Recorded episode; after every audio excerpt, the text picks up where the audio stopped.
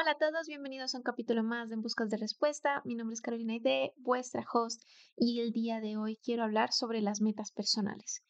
Y para poder empezar a hablar sobre este tema, pues quería explicaros un poco el por qué he decidido cambiar tanto el día de publicación como lo que es el horario y demás. Yo tengo mis propias metas personales, ¿vale? Y pues me he visto un poco truncada con el horario que estaba publicando el podcast y me estaba generando un poco de estrés. Entonces estuve analizando que cuál día sería el mejor para seguir pudiendo compartir contenido de forma progresiva y continua y que no se viera afectado y de que no siguiera procrastinando, ¿vale? Entonces, pues después de mucho analizar y pues de ver pros y contras, pues por eso he decidido hacerlo los lunes. En cuanto a la publicación, todavía estoy por definir el horario en el que lo voy a publicar como para organizarme un poco. Estoy organizando pues el resto de cosas pues para ya tener una idea más clara, pero bueno, en principio, como os dije, van a ser los lunes y el horario pues está por definir. Ya os lo iré comentando. Pero bueno, ya hablando un poco más sobre lo que es eh, las metas personales. Quería hablar de este tema sobre todo porque estamos a cinco lunes de ya año nuevo y de vida nueva. Ya 2024 está aquí al lado, como quien dice, estuve como recordando un poco pues las metas que yo me había propuesto pues para acabar el año. Lo que hice, sobre todo, pues eh, como yo ya comenté en algún momento, es que yo tengo pues mi journal. Cada año como que me pongo mis propias metas, ¿vale? En este caso pues las tengo aquí. Estuve leyéndolas, dándoles una ojeada y me di cuenta que sí, que había conseguido muchas de las que me había propuesto, pero había otras que eran un poco genéricas. Y cuando las estuve analizando de si las he cumplido o no las he cumplido, pues me dije, vale, es que tampoco me hice las siguientes preguntas que os voy a hacer a vosotros a continuación. Entonces, la primera pregunta a la hora de como proponernos metas y sobre todo para las típicas metas eh, anuales que las solemos pues planificar justo ahora cuando ya se está acabando este año antes de empezar el siguiente, ya sea un mes antes o una semana antes del 31, pues eh, lo ideal sería hacernos las siguientes preguntas. Y la primera es, ¿por qué quiero hacer esa meta? O sea, si esa meta la quiero hacer porque realmente es algo que me apetece hacer o si va infundado por la sociedad o por mi entorno que tengo en ese momento.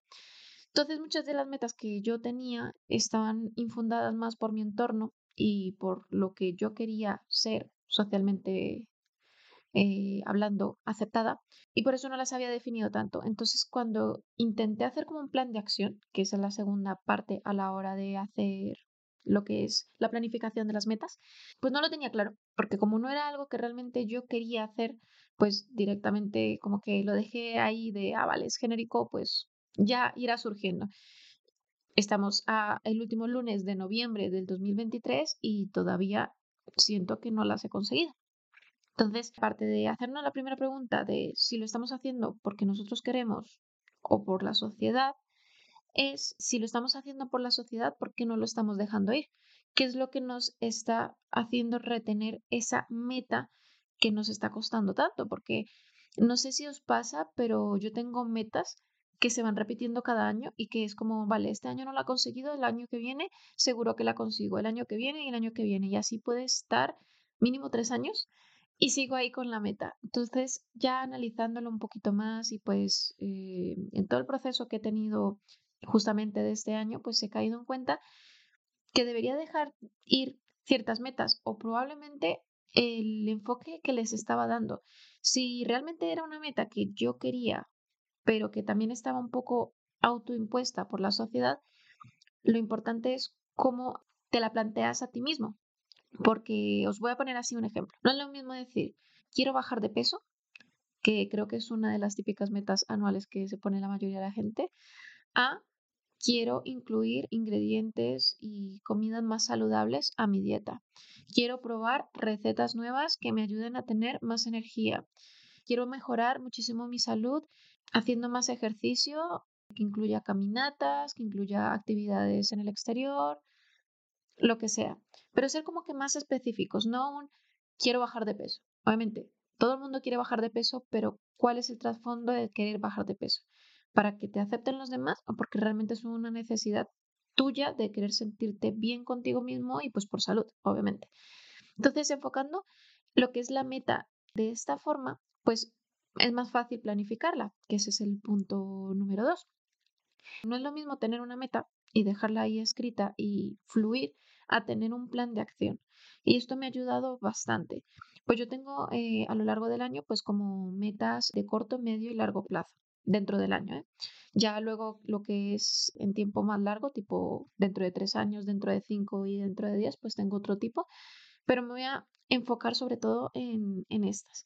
Entonces en las de corto plazo trato de que no sean demasiadas porque si no me van a abrumar mucho y las pongo en una lista. Y aparte de ponerlas en una lista, pues hago otra lista de lo que voy a necesitar para poder cumplir esa meta. Básicamente lo hago porque si necesito ayuda de alguien, pues poder encontrar quien pueda ofrecer la ayuda o la herramienta que necesite, pues tener como que más tiempo para prepararme y no dejarlo todo a último momento y fluir, porque sí, está bien fluir, pero cuando quieres cumplir una cosa en concreto, necesitas también, parte de constancia, pues tener la cabeza muy enfocada. Y para enfocarte necesitas un plan, necesitas saber cómo lo vas a ejecutar, necesitas también saber qué vas a necesitar, cuándo lo vas a hacer, cómo lo vas a hacer. Entonces, los planes son muy necesarios.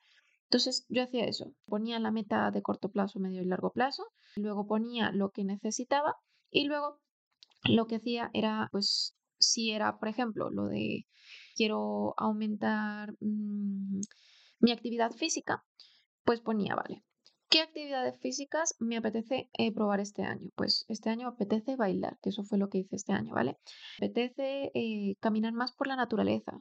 Pues ponía todo y luego lo analizaba con lo que era mi rutina diaria, porque claro, tú tienes tu rutina, quieres cumplir tus metas y no es lo mismo meter un montón de cambios a la rutina que luego menos de 21 días lo has dejado o al siguiente mes ya es que no das más de sí porque has alterado completamente tu rutina y no puedes más y vuelves, lo dejas y vuelves a la rutina que tenías antes, a irlo haciendo de forma progresiva y poquito a poco.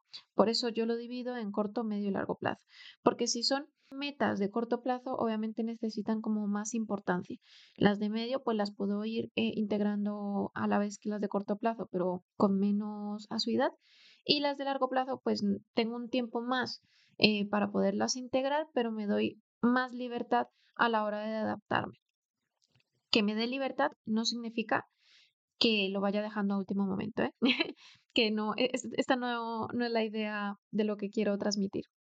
Entonces tenemos las metas que queremos hacer en ese año, de corto, medio, largo plazo, las herramientas y cómo lo vamos a hacer incluido eh, dentro de nuestra rutina e ir probando. O sea, lo importante yo creo que de las metas es mm, darnos esa flexibilidad, porque si no somos flexibles, tenemos una expectativa en concreta de que queremos que sea así, así y así, y luego no sucede como queremos, pues va a ser una decepción muchísimo más grande, aunque hayamos conseguido pues el objetivo. Porque desligarnos un poco de las expectativas es difícil, no imposible, pero sí que es importante para conseguir las cosas. Porque en el momento que tenemos expectativas nos cerramos a posibilidades y esas posibilidades a lo mejor nos lleven, no diría que fácilmente, pero a lo mejor sí pueden hacerlo de esa manera, pero podemos a lo mejor disfrutar más el momento, porque como tenemos idealizado una forma de hacer las cosas, a lo mejor no es como nosotros lo pensamos y no sale de la forma más amena que queremos. Entonces, si dejamos también permitirnos eh, esa flexibilidad de, bueno, lo pruebo primero así, si no funciona, pues lo pruebo de otra forma. Pero lo importante es conseguir la meta. Entonces, de esa manera es más fácil a largo plazo y sobre todo si son las que te has propuesto de un año para otro, pues eh, conseguirlas. Y es de esta forma que yo he podido conseguir muchas de las metas que me había propuesto. Estoy pues a un mes como tú de conseguir unas metas que todavía no he podido organizarme, pero no me estoy metiendo esa presión de, guau, eh, no he conseguido nada, porque claro, cuando no conseguimos toda la lista o gran parte de la lista, pensamos de que no hemos conseguido nada. Y la forma en la que nos hablamos es tan dura que no somos conscientes de las otras cosas que sí hemos conseguido.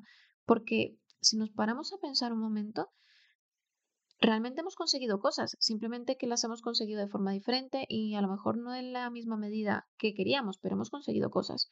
Porque si te haces la siguiente pregunta que te voy a hacer, que es, si te ves en la misma posición que hace un año, ¿qué me responderías? porque yo ahora mismo, si hablo con mi yo de hace un año, son dos Carolinas muy distintas.